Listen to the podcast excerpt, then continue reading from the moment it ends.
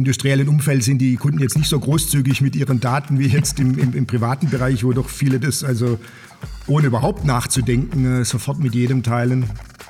Äh, das ist ein ganz wichtiges Geschäftsmodell. Aber wir haben jetzt zum Beispiel bei unseren Rangiermaschinen ähm, spielen wir äh, Daten in die Cloud, die der Kunde dann für die Visualisierung, für die Nutzungsauswertung seiner Maschinen äh, nutzen kann. Wir haben äh, 5G-Karten äh, auch jetzt in unseren Maschinen drin dass wir jetzt auch über Mobilfunk äh, auf unsere Anlagen drauf zugreifen können.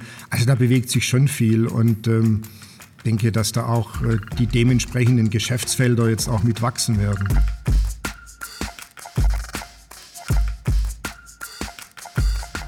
Hallo und herzlich willkommen zu einer neuen Ausgabe von Zukunftszeichen Podcast. Mein Name ist Daniel Nill und ich freue mich, heute in unserer Gesprächsrunde Hans-Jörg Vollert begrüßen zu dürfen. Bevor ich jetzt aber ausufernd über Hans-Jörg erzähle, was er macht und wer er ist, würde ich einfach das Wort an ihn direkt übergeben und frage dich, lieber Hans-Jörg, wer bist du und was machst du eigentlich? Vielen Dank, Daniel. Ich bin Hans-Jörg Vollert, 51 Jahre alt, verheiratet, drei Kinder. Ich bin Unternehmer. Ich baue Maschinen und Anlagen für die ganze Welt um morgen eine bessere Welt zu haben. Das ist eigentlich auch eine schöne Überleitung, dass du schon über morgen sprichst, weil unsere traditionelle Einstiegsfrage ist immer, was ist Zukunft für dich? Und jetzt Bühne frei für deine Vorstellung der Zukunft. Zukunft, Zukunft ist Chance, Zukunft ist Möglichkeit, Zukunft ist der Raum, wo all das klappen kann, was vielleicht heute noch nicht klappt, weil wir einfach die Lösungen noch nicht haben. Für mich ist Zukunft was ganz Spannendes. Zukunft ist spannend, das heißt, Zukunft ist für dich auch was Positives, was man gestalten kann. Du hast gesprochen von einem Raum.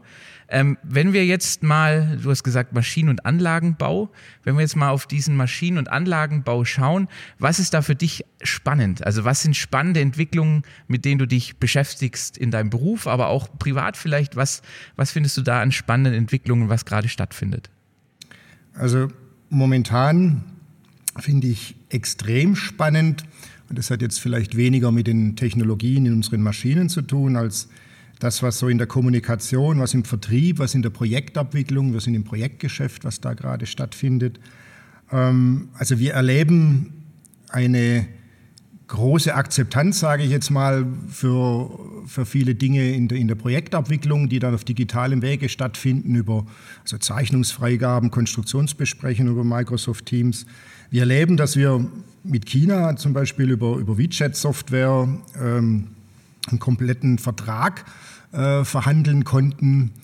Ähm, wir erleben natürlich bei uns in der Firma mit Homeoffice, mit, mit, mit einer Dezentralität, das jetzt vielleicht vor zwei Jahren völlig undenkbar gewesen wäre, auch nochmal einen, einen Schub, wo, wo wirklich Leute, die, die sich sehr schwer getan haben mit den Medien, jetzt doch nochmal einen Riesenschritt gemacht haben. Ähm, und da finde ich jetzt das Spannende, was, was, was wird davon bleiben? Was wird sich dauerhaft ändern? Und ich sage mal, das ist jetzt halt so eine, eine Zeit des Umbruchs, es ist eine Zeit des Bruchs und das finde ich halt hochspannend, einfach da zu schauen, wie, wie, wie geht es weiter. Oder Messen zum Beispiel, Messen wird, wird ein Thema sein, das wird auch hochspannend werden, wie viele Messen werden überleben. Oder ich war jetzt auch mal auf, auf, auf digitalen Konferenzen unterwegs. Das ist jetzt zum Beispiel ein Format, das im digitalen Raum ganz, ganz schwer ist. Also so diese kleinen Gespräche nebenher, dieses äh, mal da abends beim Glas Wein irgendwie mal an eine Gruppe rangehen, das, das funktioniert im digitalen Raum so nicht. Ähm, und das finde ich momentan, also speziell auch für unsere Branche, hochspannend, weil der Maschinen- und Anlagenbau ist halt im Vertrieb auch eine sehr traditionelle Branche mit viel Reisen, Referenzbesuche, viel persönlicher Kontakt. Jetzt hast du einen ganz schönen Blumenstrauß an äh, spannenden Entwicklungen aufgemacht. Äh, gucken wir mal, dass wir uns den jetzt einzeln nacheinander widmen können. Vorab aber mal eine generelle Frage. Du hast jetzt viel über äh, Digitalisierung, im Prinzip über virtuelle äh, Möglichkeiten gesprochen. Wie viel Technologie und wie viel Mensch steckt denn in der Zukunft? Also wie viel ist Technologie getrieben und wie wird der Mensch die Zukunft denn gestalten? Weil wir haben jetzt, wir, wir sehen auch viel über Microsoft Teams, Virtualisierung, ähm, digitale Prozesse, Automatisierung von Prozessen. Wo ist der Mensch an der Stelle? Ist der der Treiber? Ist er der Gestalter? Ist er derjenige, der die Potenziale hebt? Oder wie siehst du das Gleichgewicht zwischen Technologie und Mensch für die Zukunft? Also ich glaube, das liegt letztendlich immer nur an uns, auch wie wir die, wie wir die Gesamtsituation sehen. Also ich persönlich glaube, dass der Mensch der Treiber ist, ähm, weil der Mensch letztendlich der ja auch ist, der die Technologie implementiert und der auch sagt, okay, in welchen Bereichen will ich das haben und der die Regeln vorgibt. Es gibt natürlich aber sicher auch Menschen, die sich in einer gewissen Opferrolle sehen, die sagen, oh, ich äh, möchte das alles gar nicht, ich möchte irgendwie sehne die analoge Zeit herbei, aber man darf jetzt da vielleicht einfach nicht unterschätzen, die Zeiten haben sich schon immer geändert. Die haben sich vor 100 Jahren geändert. Äh, mit Erfindung der Dampfmaschine gab es irgendwelche Schreckensszenarien. Und letztendlich, äh, die letzten 150 Jahre hat es immer noch der Mensch entschieden. Und ich bin zutiefst überzeugt, dass das an uns liegt und wie wir die Zukunft gestalten und dass da sehr viel Mensch drin sein wird. Und wir müssen das als Chance sehen. Wir können sicherlich Routinetätigkeiten dann durch Maschinen erledigen lassen. Das kann an vielen Stellen ein Gewinn äh, von Lebensqualität sein. Mhm ich glaube, Lebensqualität ist, ist ein gutes Stichwort, weil was wir in der Einleitung oder wo du auch vielleicht ein wenig tief gestapelt ist, ist, was du machst und, und wer du bist. Du bist ja neben deiner Tätigkeit und neben dem, ich, ich baue Anlagen und Maschinen, ähm, bist du ja noch sehr stark auch ehrenamtlich oder außerhalb der, der Firma engagiert. Du bist unter anderem äh, Vorsitzender des Vorstands der Südwestmetall Bezirksgruppe hier in Heilbronn-Franken. Du bist IHK-Vizepräsident, du bist noch anderweitig aktiv. Jetzt könnte man ja sagen, so ein Unternehmerleben äh, mit einer äh, Firma ist schon ausgefüllt genug. Was treibt dich denn an, dass du dich daneben noch weiter engagierst und eben deine Interessen verfolgst und auch für dich für Belange einsetzt? Also Langeweile hätte ich sicherlich keine, aber wenn man ich sag mal, wenn man unternehmerisch tätig ist, ähm, dann gibt es ja immer auch gewisse Fragestellungen mit der Gesellschaft. Ähm, ich erlebe das immer wieder mit Unternehmerkollegen, die dann zutiefst frustriert sind, dass die Wirtschaft so wenig von der Gesellschaft verstanden wird. Und äh, andere, die im Verband Dinge bemängeln. Ähm, und da bin ich halt letztendlich einer, ich bin auch von meinen Eltern so erzogen worden. Wenn du die Welt verbessern willst, musst du als erstes mal bei dir selber anfangen und bei deinem direkten Umfeld. Und äh, deswegen habe ich schon immer, äh, auch in der Schule hat es schon angefangen, äh, mich durch irgendwelche Vorschläge dann nach vorne gearbeitet und schwuppdiwupp ging es dann natürlich auch darum, die Vorschläge umzusetzen. Und äh, da ist auch mein Credo immer das dann selber zu tun, also nicht nur die anderen mit guten Vorschlägen zu beglücken nach dem Motto, äh, man sollte mal, sondern dass man das auch immer dann selber umsetzt. Und so bin ich bei Südwestmetall, als mir ein paar Dinge nicht gepasst haben, in verschiedene Gremien dann auch gewählt worden. Äh, so ist es an vielen Stellen. Und das ist einfach mir ein Anliegen, weil ich das merke, wie wir in Deutschland uns eigentlich auch gesellschaftlich von der Wirtschaft wegentwickeln, den Menschen wieder zu erklären, was Wirtschaft ist, dass das nichts ist, was Status ist, was, was äh, ein gutes Beispiel war mal eine Schulklasse vor zig Jahren, die, die bei mir war und ähm, wo dann einer in der Klasse dann gesagt hat, ja, also Sie, da arbeiten ja hier die ganzen Leute und Sie schöpfen dann den Gewinn ab. Und das war dann für mich so ein Bild, ich meine, wenn man, wenn man Milch stehen lässt, dann bildet sich irgendwann einen Rahmen, den können Sie abschöpfen, aber wenn Sie ein Unternehmen stehen lassen, irgendwas Stadion, da bildet sich alles, bloß kein Gewinn, sondern es ist das Hochspannende, Sie können mal oben sein, Sie können mal unten sein. Und äh, das ist was, äh, das muss man den Menschen rüberbringen, weil viele in Deutschland meinen ja, es ist genug Geld da, man muss es nur irgendwie gerecht administrieren, verwalten. Und ähm, das sind einfach Themen, da muss man dranbleiben und es den Menschen erklären. Also auch ein Credo für mehr Mut zum Unternehmertum. Absolut, absolut. Wir werden, also die, die Herausforderungen sind so gewaltig und wenn man sieht jetzt mit, mit BioNTech oder die Impfstoffe, ich meine, die wurden nicht in einer Amtsstube äh, durch Verwaltungen entwickelt, sondern das ist Innovation pur, das ist Unternehmertum, da ist Private Equity drin. Das ist letztendlich Wirtschaft und die ganzen Probleme in der Welt lassen sich nur mit der Wirtschaft lösen und nicht gegen die Wirtschaft. Jetzt bist du ja, beziehungsweise sind wir auch gerade in der Region Heilbronn-Franken. Wir haben ja auch den Spitznamen Region der Weltmarktführer. Ähm, würdest du es dann auch als unsere Pflicht im Endeffekt, wenn man das so sehen möchte, dass wir hier in einer wirtschaftlichen starken Region auch dieser An Verantwortung uns bewusst sind und dass wir uns auch diese Gestaltungskraft und diesem Gestaltungsauftrag auch an der einen oder anderen Stelle eben tatsächlich bewusst auch stellen, diese Aufgabe annehmen und immer überlegen, wie können wir dieses aus der Tradition herausgeborene, wirtschaftliche, erfolgreiche äh, Unternehmen oder die Region an sich, wie können wir die weiter auch für die Zukunft sichern? Das ist ja im Prinzip, man könnte sich ja jetzt auch ausruhen und sich äh, im Prinzip äh, vor äh, den Kamin im Ohrensessel setzen, die Füße hochlegen und sagen, schön ist, jetzt gucken wir mal, mich hält es auf jeden Fall, hält es mich noch raus sozusagen, jetzt gucken wir mal nach mir die Sintflut. Aber wenn ich dir zuhöre und auch, auch dein, dein Credo und auch dein Plädoyer für Unternehmertum höre, dann sagst du auch, gerade wir hier in Heilbronn-Franken sollten tatsächlich auch aktiv Dinge mitgestalten wollen und, und diesen Auftrag auch annehmen. Also ich denke, jeder, der in Verantwortung steht, muss das, muss das tun. Also wir müssen uns engagieren. Seitens der Wirtschaft haben wir halt oft das Problem, ähm, ich sage mal, seitens der Konzerne, viele Menschen dort würden sich gerne äußern, die dürfen es aber nicht, dann weil zum Teil wegen aktienrechtlichen Themen, Ad-Hoc-Mitteilungen.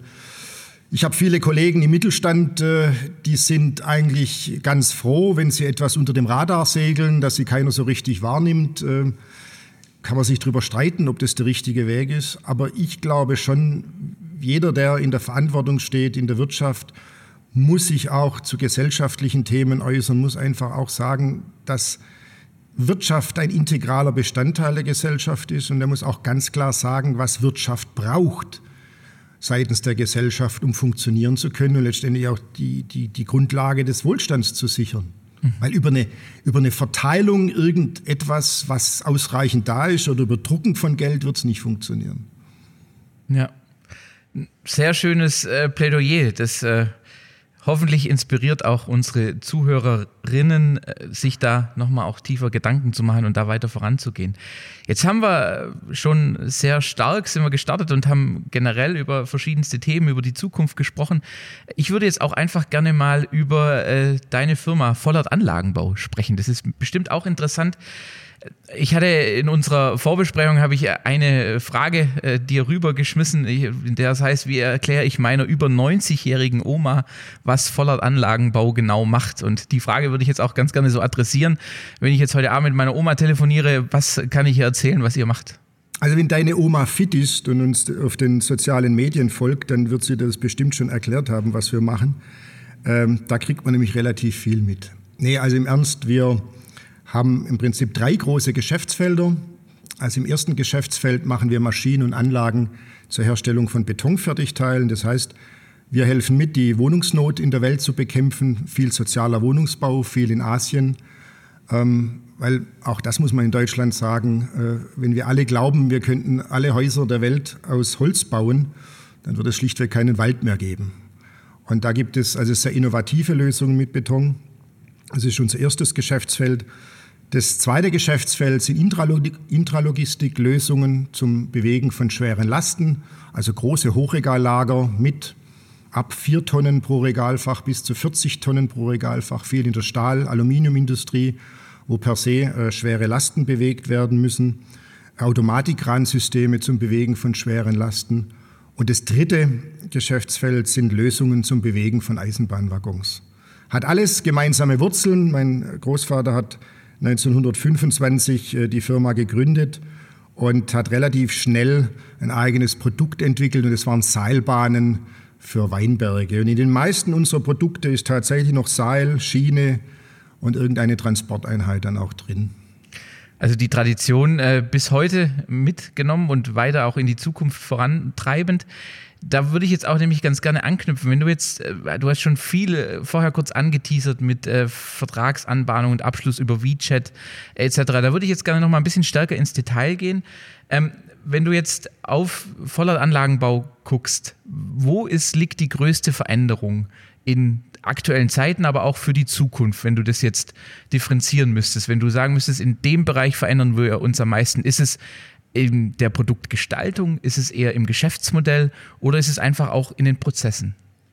Das ist natürlich eine, eine hochkomplexe Frage. Wir haben ja wir, wenn man so weltweit jetzt guckt, wir haben ja verschiedene Themen. Wir haben zum einen die Pandemie momentan, die ja einen ganz konkreten Einfluss hat. Wir haben aber natürlich auch weltweit äh, einige politische Bewegungen, die wir jetzt auch irgendwo mittelfristig in unserem, in unserem Strategie berücksichtigen müssen. Wir haben sagen wir, ein, ein, ein Aufflammen des Nationalstaats. Wir haben einen sich anbahnen und eigentlich den, den Krieg gibt es schon, den Handelskrieg zwischen äh, USA und China, was äh, auf viele Themen momentan Auswirkungen hat, sodass man also klar unterscheiden muss, kurzfristig und mittelfristig.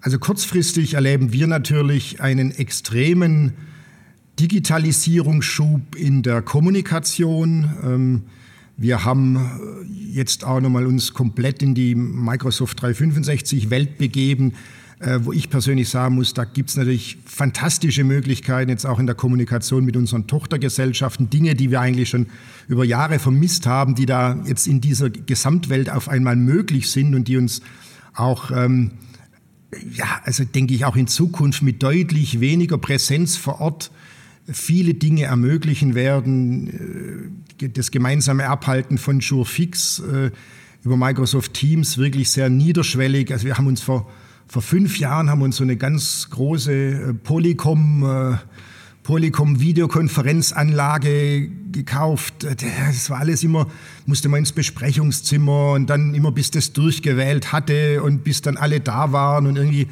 was immer äh, doch immer ein bisschen kompliziert ist, ist heute, man sitzt am Rechner, man wählt sich ein, die, die Leute sind da, das funktioniert. Also im Kommunikationsverhalten denke ich ähm, wirklich sehr viele Änderungen und die Leute machen das auch mit, weil einfach der Druck da ist. Mittelfristig, wir sind präsent auf der ganzen Welt. Wir haben vor der Pandemie 80 Prozent unseres Umsatzes außerhalb Europa gemacht. Wir sehen natürlich schon einiges an Verwerfungen in der Welt. Also die äh, der Kampf um die Vorherrschaft äh, in der Welt jetzt zwischen China und USA, das, das wird mit massiven Handelsstörungen einhergehen. Ähm, ich mag mir gar nicht äh, ausmalen, wenn die Chinesen irgendwann anfangen, exterritoriale Sanktionen zu verhängen, so wie die USA das machen, weil dann kann man sie irgendwann raussuchen, gegen welches Gesetz man verstößt.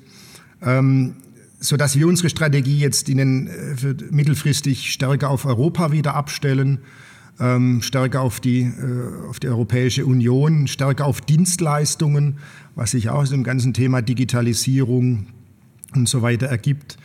Ähm, aber natürlich unsere weltweite Präsenz, äh, auch mit einem kleinen Produktionsstandort in, äh, in Indien, dass wir das beibehalten wollen. Du hast jetzt schon, finde ich sehr spannend, dass du sagst, im Prinzip auch in Dienstleistungen, Services. Das heißt im Prinzip auch, dass, ich meine, im Endeffekt die, die Anlagen und, und die Maschinen, die ihr produziert, das sind ja astreine Investitionsgüter, wenn man das so, so nennen will. Dass man tatsächlich dieses Portfolio ergänzt um, um Dienstleistungen. Geht es dann auch in die Richtung, im Prinzip, wenn wir an, an Industrie 4.0, IoT, äh, vernetzte äh, Geräte etc., Predictive Maintenance, äh, also all diese Technologien werden die auch da Einzug halten, wo man sagt, ja, das ist ein Mehrwert, weil wir eben sicherstellen, dass wir von der Ausfallwahrscheinlichkeit her besser werden oder noch besser werden, nicht besser werden, noch besser werden. Ähm, also gehen die Überlegungen gerade auch in solche Richtungen. Ja, also ich muss immer ein bisschen schmunzeln bei Industrie 4.0. Ich hatte dann auch mal ähm, irgendeinen Abgeordneten dann äh, mal bei uns in der Firma und dann, sobald sich irgendwas automatisch bewegt, kommt immer äh, gleich die Frage, ist das jetzt Industrie 4.0?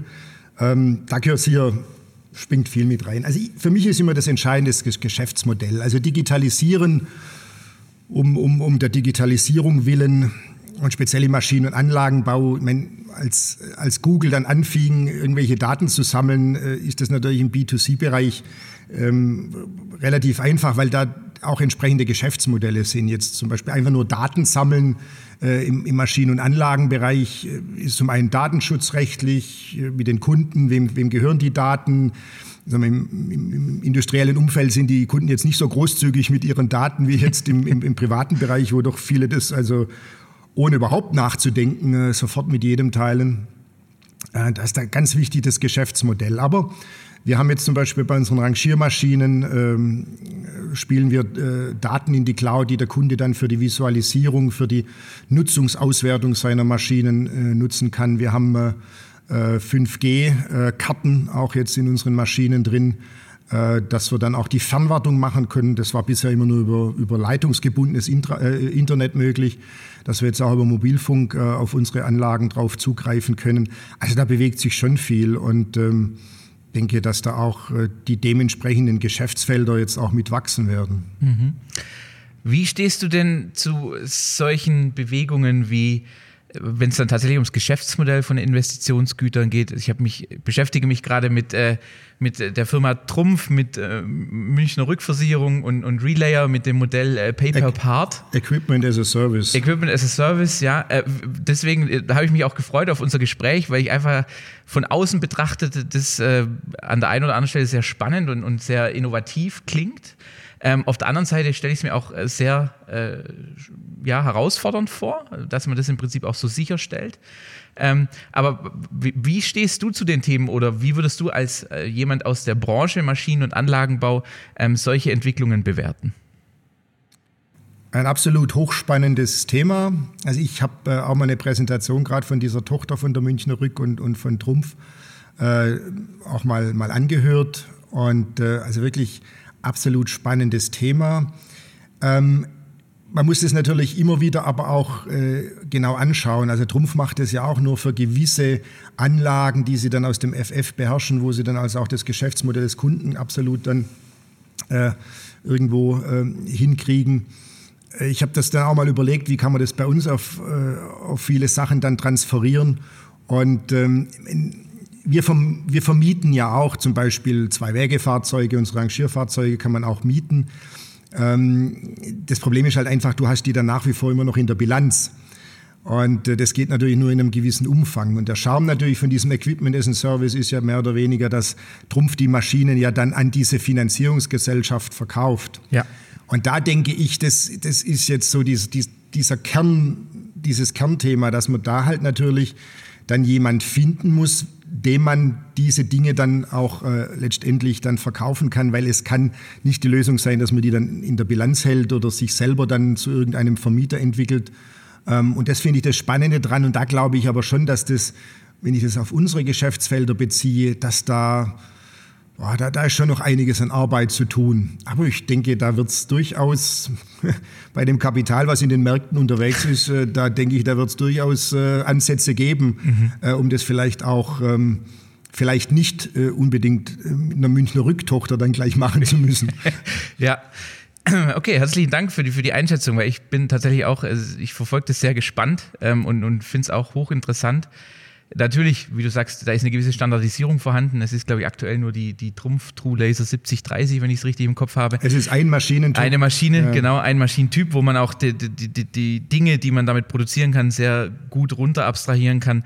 Ähm, nichtsdestotrotz glaube ich tatsächlich auch, dass das uns noch beschäftigen wird und dass verschiedene andere Modelle vielleicht daraus auch entspringen können, wo man äh, nicht unbedingt auf die Tochter der Münchner Rück gleich zurückgreifen müssen. Ist ja auch spannend, ein Versicherungskonzern, der dann in diese Felder einsteigt, weil vermutlich äh, anderweitig die Rendite oder ähnliches gerade auch nicht so attraktiv ist, dass man eben in diese Felder auch setzt, muss man ja auch ganz klar sehen.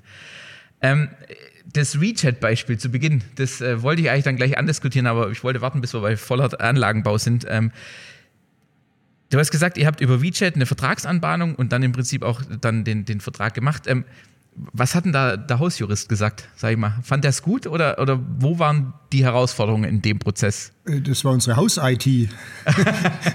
also äh, unserem Hausjuristen äh, ist letztendlich eigentlich egal, der guckt den Vertrag an und ähm, gibt dann seinen Senf dazu. Das Problem war, wir haben es öfters, äh, es ist ja heute in der digitalen Welt, wir kommen mit Microsoft Teams ähm, und Microsoft Teams funktioniert an vielen Stellen, wenn man nichts installieren muss. Sobald du halt äh, auf der Gegenseite jemand hast, der was installieren muss, immer schwierig, weil die, die eine IT lässt es zu, die andere IT wieder nicht. Ähm, aber Microsoft Teams läuft in China, also manchmal läuft's. Ähm, wir machen in unserer eigenen, mit unserer eigenen Tochter viel auf, auf Teams, aber manchmal es gibt Tage, da läuft's einfach nicht.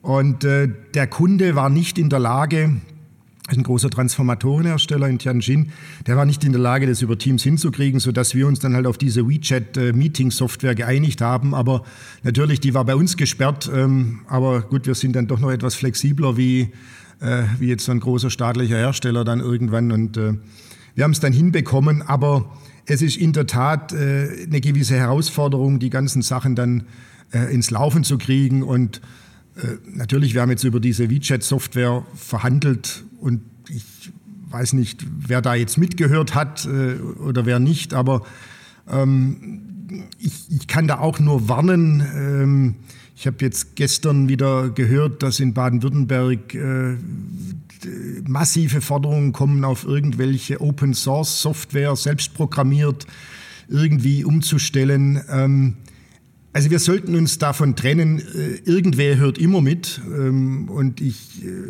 glaube dann halt, ist es vielleicht in der Tat besser, wenn die NSA mithört äh, als die Chinesen. Das muss man sich vielleicht einfach so vorstellen. Und ich denke, Microsoft hat ja einiges jetzt auch nachgesteuert, was den Datenschutz angeht. Äh, diese, diese Vorstellung, wir programmieren da mal schnell was auf Freeware, Shareware oder Open Source und es funktioniert dann bei millionenfachen Zugriffen, äh, prozessstabil. Also das sollten wir uns mal ganz schnell davon trennen.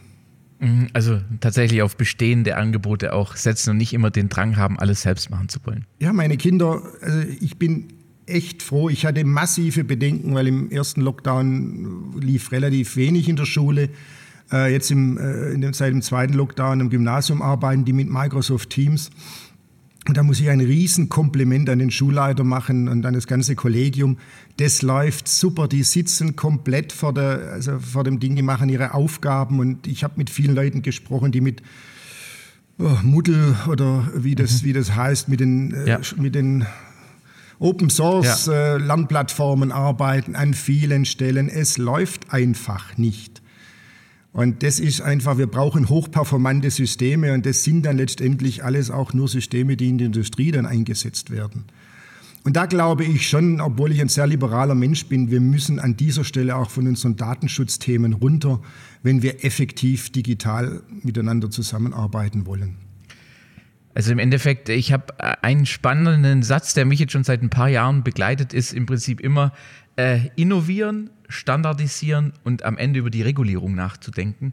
Ähm, und oftmals ist es ja tatsächlich auch, vielleicht auch gerade in Baden-Württemberg oder eben in, in Süddeutschland allgemein, ähm, dass wir auch sehr stark immer zuerst von der Regulierung herkommen, was, also gerade Datenschutzthemen etc., dass wir uns gar nicht überlegen, was ist die Innovation, die man eigentlich jetzt angehen könnte, sondern dass man gleich sagen, nee, es geht nicht wegen Datenschutz. Das klassische, ähm, das klassische Neighborhood Watch darf der das. genau, richtig, ja. Also, und das ist, äh, dieser Satz, äh, den hatte ich vor, vor zwei Jahren, ähm, habe ich den äh, von, von auch einem Gesprächsgast in einem Podcast, hat mir den mit auf den Weg gegeben. Das, die, die machen ein Joint Venture aus der Deutschen Telekom und der Deutschen Flugsicherung und die versuchen Drohnen in den Luftraum zu integrieren, dass sie auch von Hubschrauber etc. wahrgenommen werden. Und er hat gesagt, Daniel, du glaubst gar nicht, was wir für Herausforderungen hatten. Also zum einen hatten wir zwei große Töchter, also zwei große Mütter, quasi die Deutsche Telekom, die Deutsche Flugsicherung. Jetzt haben wir versucht, eine Drohne in den Luftraum über äh, dann auch SIM-Karten etc. einzubringen. Er sagt, wir haben am Anfang einfach mal alles ausgeblendet, was Regulierung anbelangt haben. Wir haben einfach mal gemacht. Dann haben wir geguckt, dass das, was wir gemacht haben, einen Standard erreicht hat. Und dann, jetzt gehen sie quasi in die Regulierungsphase, wo sie aber gezeigt haben, dass es funktioniert. Und das ist, wie, wie, wie du sagst, das Neighborhood Watching darf der das. Ähm, das hindert uns, glaube ich, an der einen oder anderen Stelle eben auch, ähm, tatsächlich mal in eine Bewegung zu gehen, weil wir oftmals immer mit den Bedenken zu stark konfrontiert sind. Absolut. Also wenn man immer überlegt, was kann schieflaufen, wer kann es missbrauchen, dann bewegt sich überhaupt nichts mehr. Machen, machen. Ähm, und wie gesagt, die allergroße Mehrheit, die, die, die ganz große Mehrheit aller Erfinder, die meint es ja gut. Also es gibt sicherlich auch irgendwie, die was erfinden, um, um, um Schaden anzurichten. Aber ähm, wir müssen da mit einem positiven Menschenbild ran und dann muss man einfach gucken, jawohl, ähm, das funktioniert und dann muss man sich überlegen, okay, wie kann man das vernünftig regulieren. Aber wenn man sich schon vorher wieder Gedanken macht, oh, wenn das jetzt kommt, dann könnte das kommen, das erstickt Innovation in jedem Keim. Das ist ja dieser diese, diese klassische Geschichte, ob Hewlett Packard äh, heute noch in dieser Garage, äh, wo sie gegründet äh, wurden, ob sie da aber heute noch äh, gegründet werden können, weil ja schon die Anzahl der Toiletten und der Fenster nicht gestimmt hat. Also das äh, immer schön, auch natürlich typisch deutsch jetzt, äh, mobiles Arbeiten. Viele Leute arbeiten bei uns von daheim. Wir haben jetzt auch eine Betriebsvereinbarung mit dem Betriebsrat angestoßen, mobiles Arbeiten aber dann nicht bitte gleich wieder die Arbeitsschutzrichtlinie daheim überprüfen. Da, da, beißt sich dann der Datenschutz. Wir können ja nicht zu unseren Mitarbeitern reingucken, äh, steht jetzt wirklich der Bildschirm quer zum Fenster. Und äh, da muss man einfach, denke ich, pragmatisch rangehen. Und das ist natürlich was, was uns Deutschen also irgendwie komplett fehlt. Schön gesagt. Äh, pragmatisch rangehen würde ich jetzt auch gerne zum nächsten Themengebiet überleiten. Du hattest auch schon gesagt, virtuelle Messen, virtuelle Konferenzen. Jetzt sind wir im Maschinen- und Anlagenbau, jetzt meine Vermutung, also reine Mutmaßung, korrigiere, wenn ich falsch liege, aber auch gerade im Investitionsgüterbereich ist es ja oftmals so, dass man bisher tatsächlich auch nochmal viele physische Kontakte hatte, bis man im Prinzip sich entschieden hat, ich kaufe jetzt Maschine A oder Maschine B. Ähm, jetzt sind wir ja gerade in einer Phase, in der im Prinzip dieses ganze Thema, ich sage immer so schön, dematerialisiert wird, weil es eben keine Möglichkeit gibt, eine Messe äh, zu besuchen, ähm, keine Möglichkeit gibt, mit einem Glas Wein abends äh, nach der Konferenz nochmal zusammenzustehen. Ähm, wie erlebst du diese Phase und, und vor allem auch, was sind eure Ideen oder wie geht ihr das Thema an, dass man jetzt sagt, okay, wir müssen jetzt diesen Kundenkontakt sehr stark dematerialisieren, aber trotzdem eine Wertschätzung und eine Verbindlichkeit und auch ein Vertrauen herstellen, dass letzten Endes Vollert Anlagenbau der Partner ist, mit dem man dann zusammen den Vertrag eingeht? Also es ist das ist, also du sprichst das schon richtig an, das ist diese große Herausforderung momentan und also für eine, ich sage immer, es gibt, glaube ich, nichts Konservativeres wie den Maschinen- und Anlagenbau, weil die, die, die Kunden, da, da kauft keiner einen Webshop, die wollen Referenzanlagen sehen. Wir haben jetzt äh, mit einem Kunden, der nicht reisen wollte, haben wir da war dann quasi in dem Werk, das dann zu besichtigen war, ein Mitarbeiter von uns quasi mit Microsoft Teams, mit dem Handy dann unterwegs, hat alles gezeigt, was der Kunde sehen wollte. Hat auch das noch nicht möglich gemacht, mit dem Firmeneigner zu sprechen. Also in Zeiten der Pandemie, wo das auch von allen Seiten akzeptiert wird, denke ich, kommen wir damit klar. Aber es ist, also da werden wir auch kein Optimum hinkriegen. Ich glaube, dass wir in Zukunft, so ist das meine Sicht der Dinge, dass es irgendwo so eine Mischung aus, aus beidem werden wird. Also wir, ähm, das war eher auch manchmal ein Kritikpunkt dann von mir. Ich meine, viele von unseren Vertrieblern, äh, Kunde hat angerufen, dann äh, kaum hat er aufgelegt, saß er schon im Auto und äh, ist dann gleich mal bis nach Hamburg gefahren. Ähm, wo man schon überlegen muss, ist das auch effektiv. Also ich denke, die Zukunft ist ähm, digitale Anbahnung, dann vielleicht mal äh, ein Videochat machen und dann den Kundenbesuch veredeln. Also im Prinzip dann wirklich sagen, okay, ähm, das versuchen wir jetzt auch über Webinare zum Beispiel zu machen, dass so diese, diese Einstiegsdiskussionen, wer ist Vollert, was können wir, was will der Kunde oder so, dass man das vielleicht auch schon ein bisschen auf eine sehr charmante Art äh, automatisiert, aber dass es dann zu einem hochwertigen Kundenbesuch kommt. Und da denke ich, äh, das wird so der Weg der Zukunft sein, aber also ich glaube, in unserer Branche würde komplett was fehlen, wenn wir uns nicht mehr persönlich treffen können, weil ähm, die, die, die Maschinen und Anlagen, die müssen laufen. Das, das ist ein, ein ganz anderes äh, Vertrauensverhältnis, als wenn ich jetzt bei, bei Amazon äh, irgendeinen Kugelschreiber kaufe. Wenn er mir nicht gefällt, dann kaufen wir halt noch einen. Mhm. Ähm, das geht halt im, im Investitionsgüterprojekt, äh, geht das halt nicht. Also im Endeffekt auch ein Plädoyer dafür, dass man sagt, der persönliche Kontakt wird zukünftig auch eine andere Wertschätzung wieder erfahren. Also er wird vielleicht nicht so inflationär gehandhabt wie vor der Pandemie, ähm, sondern wenn man sich persönlich trifft, dann ist es tatsächlich auch ein wertstiftender Termin und einfach nicht nur, weil der Kaffee so gut schmeckt, sondern weil man tatsächlich dann vorher viele Dinge besprochen hat und sich dann trifft, um dann wirklich auch äh, dieses, äh, jetzt müssen wir mal gucken, dass wir gemeinsam an einem Tisch sitzen, dann verhandeln wir und dann können wir letzten Endes auch dann die Partnerschaft eingehen das ist, äh, finde ich, einen spannenden Aspekt, weil wir, wir beschäftigen uns ja auch viel mit, ähm, wie wird die Supply Chain, wie man ja neudeutsch sagt, zukünftig digitalisiert und automatisiert. Also gerade wenn wir jetzt auch, das wird auch noch, gehen wir gleich da weiter drauf ein, das Thema Plattform, Plattformökonomie. Wenn wir im Prinzip eine 100% digitalisierte und automatisierte Beschaffung haben, ich rede jetzt nicht über den Investitionsgüterbereich, ich rede über Ersatzteile, also im Prinzip in den B- und C-Bereichen eher, ähm, dann ist ja im Prinzip für mich als, als Unternehmen gar nicht mehr so entscheidend, wie der Prozess abläuft, sondern für mich ist ja entscheidend, wer ist mein strategischer Partner, von wem bekomme ich die Anlagen, von wem kaufe ich ähm, die Maschine oder ähnliches, dass tatsächlich auch die persönlichen Begegnungen dazu genutzt werden, dass man diese Partnerschaften eben pflegt, ähm, sich bindet und dann vielleicht auch äh, aufschlaut oder eben wertstiftend ist, indem man noch äh, zusätzliche Informationen gibt oder im Prinzip nochmal einen spannenden äh, Use Case von irgendwas betrachtet oder dass man erklärt, wie man vielleicht äh, Effizienzen heben kann nochmal gemeinsam. Ähm, das ist sowas, was wir auch so ein bisschen propagieren, dass es der Mensch als solches, der menschliche Kontakt nicht wegfällt, weil immer wenn man über Digitalisierung spricht, dann hat der Vertriebler hat Angst, dass quasi zukünftig alles irgendwie über einen Online-Shop gemacht wird und alle andere denken, naja, dann ist meine Aufgabe obsolet, aber diese strategische Lieferanten- oder, oder Partnerschaftspflege zwischen Maschinenanlagenbau oder anderen Herstellern und ihren Kunden, das wird nach wie vor ein menschliches Thema bleiben. Sehe ich genauso. Also es macht ja relativ wenig Sinn äh, für eine Besprechung, äh, um eine Präsentation abzunudeln, äh, nach China zu fliegen.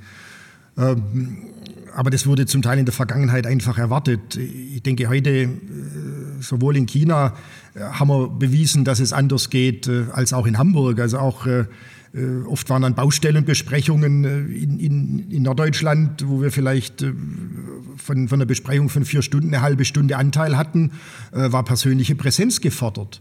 Und wir machen ja heute auch gewisse Hybridveranstaltungen, wo vielleicht drei, vier Leute an verschiedenen Orten und zwei dann an einem Ort irgendwo dabei sind. Ich denke, das funktioniert. Wir müssen gucken, dass wir die, dass wir die Wertigkeit des, des, des menschlichen Miteinanders, dass wir das wieder irgendwo dementsprechend äh, höherwertig ansiedeln. Ich bin jetzt um die halbe Welt gereist, ich bin jetzt bei dir, ich habe jetzt Zeit für dich. Komm, jetzt lass uns über die wichtigen Dinge reden. Ich denke, da müssen wir hinkommen. Da war einfach in der Vergangenheit auch zu viel, äh, zu viel Dinge dabei, die man hätte anders lösen können. Aber äh, es ist im Nachhinein immer äh, gut zu reden. Wir wussten ja damals auch nicht, wie wir es äh, hätten lösen können. Mhm. wenn ich jetzt ein Jahr zurückgucke, unsere ersten, also wo wir dann so ganz zart angefangen haben mit, äh, mit Videokonferenzen, das ist jetzt äh, im Prinzip ja gerade ein starkes Jahr her, äh, da, da, da das sind wir heute in einer völlig anderen Welt. Ja. Ja, es ist viel passiert im letzten Jahr. Da ist viele Dinge, die wir damals sich noch irgendwie so ein bisschen komisch angefühlt haben, die sind heute einfach etabliert. Ganz klar.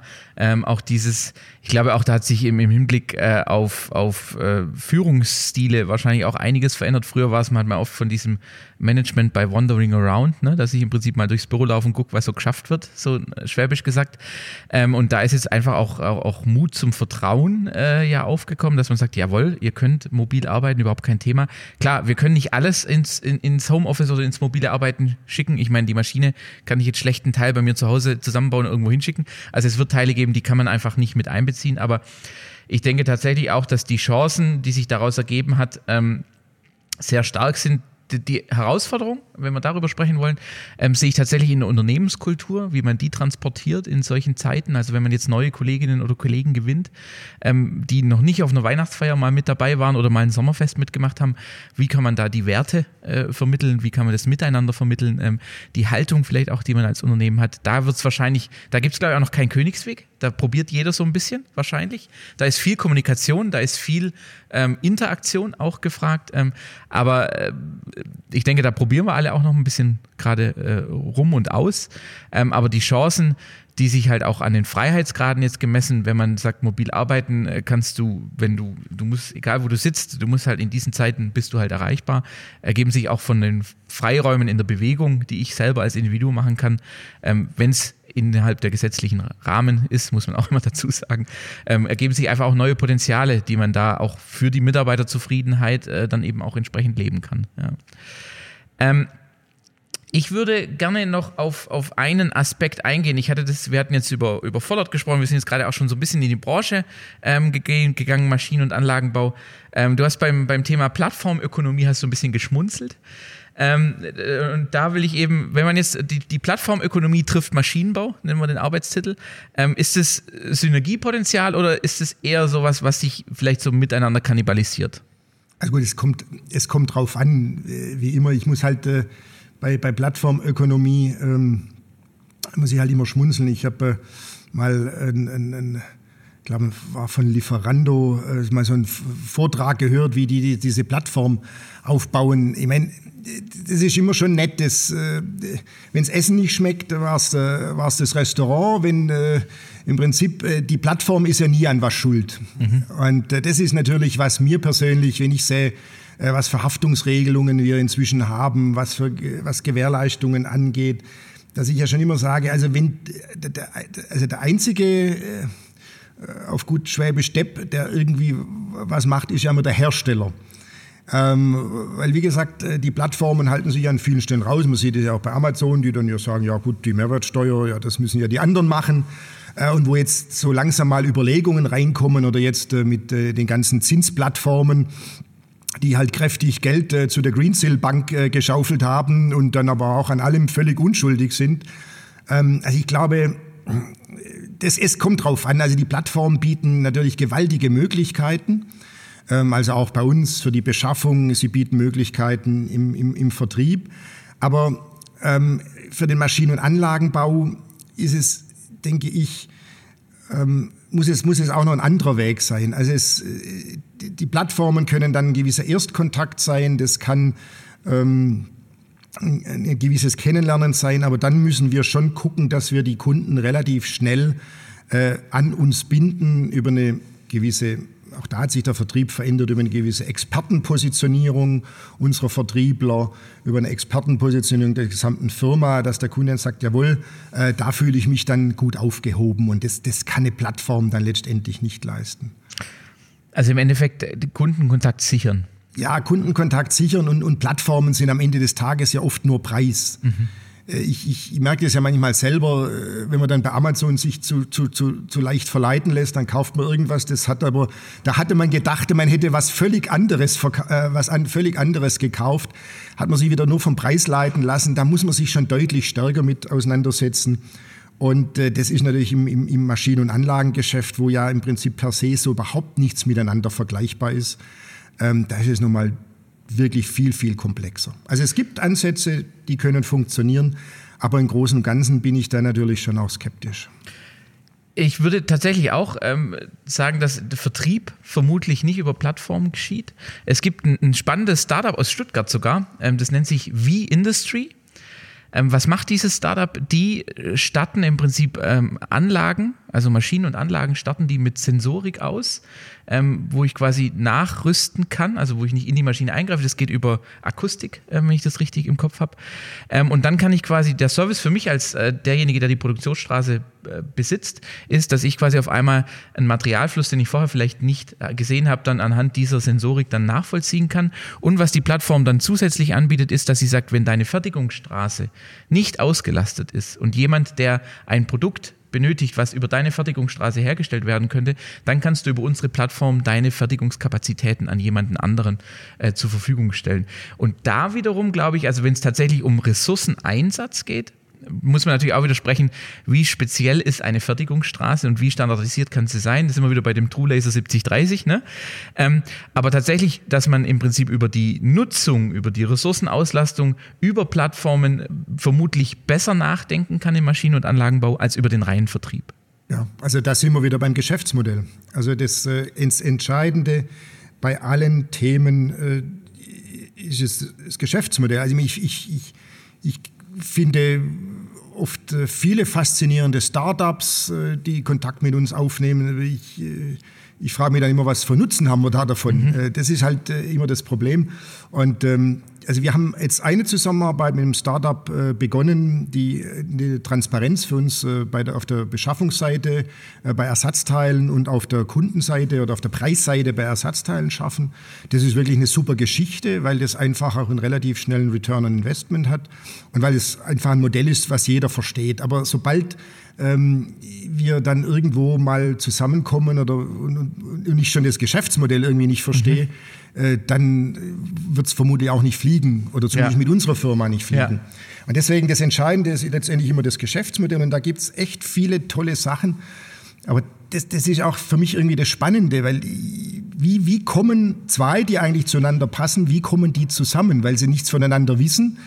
Ähm, ich sage mal, über LinkedIn kriege ich am Tag äh, fünf Anfragen vom Fitnesstrainer zum Kühlschrankverkäufer ähm, oder ich finde Ihre Branche interessant, ähm, die, die, die, nimmt man ja auch schon nicht mehr so wahr. Mhm. Wie finden wir, wenn wir was suchen, jetzt beschaffungsseitig irgendwie eine Zusammenarbeit, eine Koop, wie finden wir den Partner, der zu uns passt? Und das Gleiche natürlich bei uns vertriebsseitig. Mhm. Jemand auf der Welt, ähm, der gerade dieses Thema hat, wie kommt der zu uns? Und ähm, da haben wir natürlich heute brutal viele Kanäle, viele Möglichkeiten, aber manchmal denke ich, es war früher fast, fast noch irgendwie einfacher. Weil heute in, diesem, in, dieser, in dieser Flut an Informationen geht so viel unter und die Kunst ist dann wirklich das, was relevant ist, noch irgendwo rauszufiltern. Und ich bin ja inzwischen auch so, ich äh, bestelle ja, glaube mehr Newsletter ab, als, als, als dass ich noch bestelle. Ich, ich lese eigentlich auch Papier, lese ich eigentlich gar nichts mehr. Das schmeißt meine Sekretärin eigentlich schon alles immer gleich weg. Ähm, ich, ich verlasse mich eigentlich am Ende des Tages fast bloß nur auf, auf, äh, auf Empfehlungsmarketing. Mhm. Ja, ich glaube, das ist auch ein, ein, wichtiger Aspekt, der vermutlich auch nicht so schnell verloren gehen wird, ist dieses äh, Empfehlungen, persönliche Empfehlungen äh, über jemanden, dem man selber vertraut, also dass man weiß, es ist eine, eine verifizierte Quelle sozusagen, weil das ist, glaube ich, auch das Thema, was wir, glaube ich, auch in Schulen äh, etc. viel stärker behandeln müssen, ist das Thema äh, Medienkompetenz. Also wie kann ich einschätzen, ob eine Nachricht, die irgendwo über irgendeinen Kanal zu mir flattert, dass die A richtig ist oder, oder B eine verlässliche Quelle ist, wo ich mich mal stärker mit auseinandersetzen muss. Ich glaube, das ist auch so ein Thema, was wir jetzt gerade auch in Pandemiezeiten alle sehr stark auch erlebt haben, wo sehr schnell ähm, Dinge kursiert haben, die einfach dann im, in der Rück, äh, im Rückblick dann kompletter Blödsinn waren. Ähm, und, und da ist dieses gerade auch im, im Bereich Vertrieb oder auch über digitale Newsletter ähnliches ähm, ist sehr wichtig, dass wie wie gelange ich zu jemandem? In der Regel immer über Empfehlung oder über Dritte. Ähm, und äh, viel äh, zu verschicken mit im Hinblick auf lesen Sie jetzt und werden Sie reich, äh, was man da so alles bekommt, das hilft alles nichts. Und da ändern auch Plattformen nichts, äh, sondern das ist einfach der Zahn der Zeit, dass dieses Persönliche immer noch bleiben wird. Vor allem im B2B und vermutlich noch mehr im Investitionsgüterbereich. Da sind wir wieder bei dem Thema, äh, wie viel Technologie und wie viel Mensch. Und da glaube ich schon, dass also das, das Thema Mensch wird eine ganz ordentliche Gewichtung haben. Aber vielleicht für gewisse Routinetätigkeiten als auch mehr, mehr Technologie. Es ist letztendlich die Kombination, eine intelligente Kombination aus beidem. Aber ich bin da also zutiefst überzeugt und auch zutiefst optimistisch, dass äh, der menschliche Kontakt wird sich dadurch nichts ersetzen lassen. Ja, also eigentlich ist es ein sehr schönes Schlusswort für unser Gespräch. Ich habe nämlich gerade mal auf die Uhr auch geschaut. Wir haben jetzt eine ganz schöne Strecke hinter uns und auch über viele Themen diskutiert. Lieber Hans-Jörg, ich danke dir recht herzlich für das Gespräch, für die Einblicke, die du uns auch gegeben hast in voller Anlagenbau, in deine persönlichen äh, Blickwinkel, aber auch in die Branche an sich. Für mich ein sehr spannendes Gespräch und äh, ich bin auch tatsächlich interessiert daran, dass man sich in äh, ein, ein, zwei Jahren nochmal trifft und mal schaut, was hat sich tatsächlich verändert. Ist ja auch immer ganz spannend, wenn man zurückblickt. Aber das alles zu seiner Zeit. Jetzt erstmal herzlichen Dank für dein Kommen, für deine Bereitschaft und bis zum nächsten Mal. Vielen Dank, äh, Daniel, äh, für die Einladung. War hochspannend. Und äh, gerne reden wir in zwei Jahren mal drüber. Ich habe ja schon die Erfahrung gemacht, dass viel, was ich jetzt äh, während der Pandemie von mir gegeben habe, äh, nicht unbedingt gestimmt hat. Wunderbar, dann bis bald.